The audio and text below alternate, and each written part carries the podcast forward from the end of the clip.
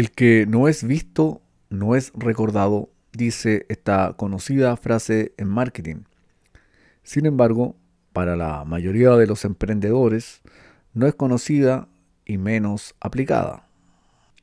Esta semana he conocido un caso muy bueno de un vendedor callejero de comida, que de alguna manera instintivamente aplica este principio. Es más, lo aplica digitalmente.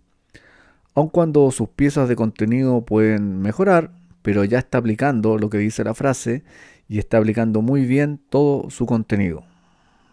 Me cuenta que con un tutorial que vio en YouTube una noche, realizó un menú digital hecho en Canva, con código QR incluido, y sumó la red social Instagram y TikTok.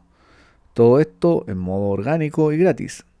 Y sin saberlo está construyendo una estrategia. Claro, lo han multado por no tener permisos, pero ya ha recibido estar en casa con una cocina fantasma. Bueno, gracias a esta estrategia, la gente lo busca y él reparte con un muy personal y muy particular delivery. Además que tiene una disposición y alegría muy contagiosa. Pienso que estos elementos suman y sirven de ejemplo a que muchas veces perdemos el enfoque inicial y nos perdemos en un exceso de herramientas digitales y eh, sobre información que no se aplica a nuestro negocio. Así entramos en un terreno de desorientación y que muchas veces nos perdemos eh, de nuestra meta final. Eh, crearse micrometas y vencerlas en el corto plazo son claves en este negocio y enfocarse en las soluciones y no en los problemas. Las cosas avanzan mejor y más rápido porque cuando uno se concentra en los problemas los amplifica. Pero si uno ve la solución, no significa esto que los evite o no existan, sino que al enfocarse en las soluciones, trae los problemas se resuelven más rápidos, descomprime el problema en sí. Esto por lo demás es una práctica. Hay que darse cuenta que cuando ustedes se enfocan en los problemas, los problemas aumentan. Pero si se enfocan en las soluciones, las soluciones aumentan. Algo muy simple. Recuerde que hay que siempre rescatar que el éxito deja pistas y el fracaso también deja pistas y de ambos se aprende.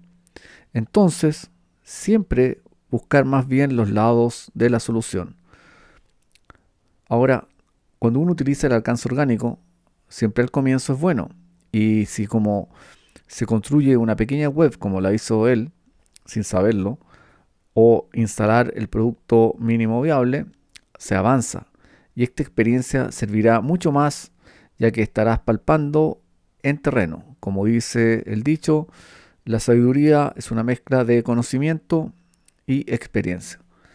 Entonces esta pequeña sabiduría te retroalimenta inmediatamente.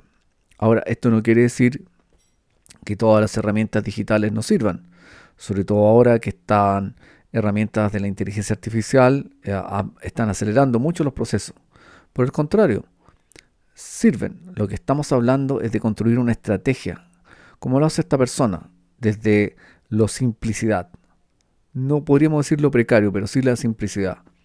Pero siempre teniendo un compromiso. Eso es lo importante. Eh, pero esta parte me quiero detener cuando de pronto uno se pone a medir otras cosas y no el logro en sí de conectar con la gente. Entonces aquí me quiero detener. Por ejemplo, siendo flexible en tu estrategia. Y si haces o te conectas desde el corazón, aunque suene un poco cursi, las cosas van a aumentar. Por ejemplo, si la energía va acompañada de una muy buena disposición, muy buen corazón, se habrá más posibilidades. Los que trabajan o trabajamos en gastronomía lo sabemos. La gente percibe la buena disposición, la energía que se coloca en las cosas, en todo. Por lo tanto, la gente retorna, se fideliza. Recuerda que nosotros compramos por emociones y luego justificamos por razones. Y en los restaurantes es casi todo emocional. Muy poca gente va por cumplir una especie de hambre. Y aunque sea el delivery, el empaque y lo que hemos hablado antes, influye, o sea, es determinante. Entonces, esto no lo olviden, porque donde uno pone la atención, pone la energía. se pueden destrabar muchos elementos. Muchas veces la administración del local o el personal, porque no está capacitado, traban la energía, no la dejan fluir. Pero entonces hay que aplicar, hay que darse cuenta, motivar al personal o que éste se automotive. Y como se automotiva, con buena onda, con coherencia entre lo que uno dice, hace y finalmente se van a ver los resultados. Entonces no lo olvidemos. Así que esto sea el podcast de hoy. Creo que es muy importante tenerlo en cuenta. Muchas veces lo olvidamos. Y cuando cito este pequeño ejemplo de un vendedor de comida, de que de forma muy eh, precaria, pero con mucho compromiso, voluntad y perseverancia, sale adelante.